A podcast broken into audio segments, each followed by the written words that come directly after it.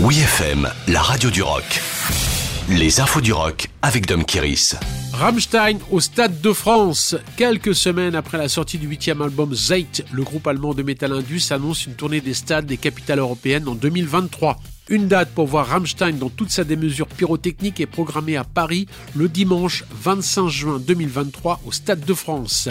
La billetterie sera mise en place pour le grand public le 3 juin, tandis que les membres du fan club de Rammstein auront un accès exclusif aux réservations dès le 30 mai. À l'heure actuelle, 19 dates sont prévues pour cette tournée des stades européens, mais d'autres pourraient être ajoutées pour découvrir en live le dernier album Zeit sorti en avril.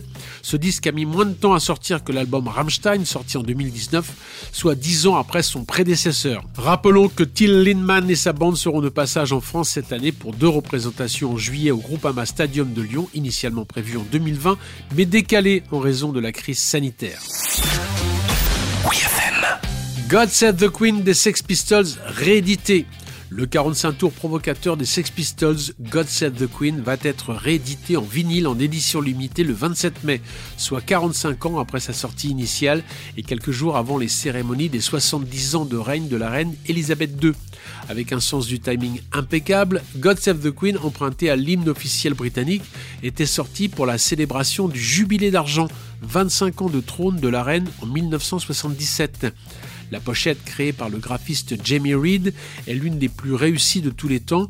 Le portrait déchiré de la reine rafistolée avec des épingles à nourrice donne l'exacte teneur du vent de révolte soufflé par les Sex Pistols.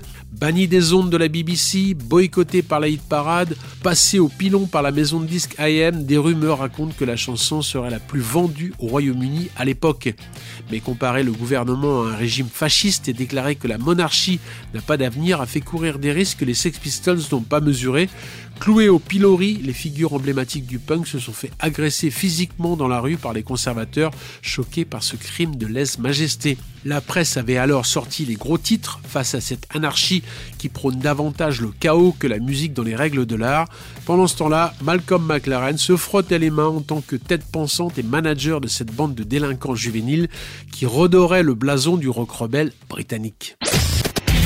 Retrouvez toutes les infos du rock sur wfm.fr.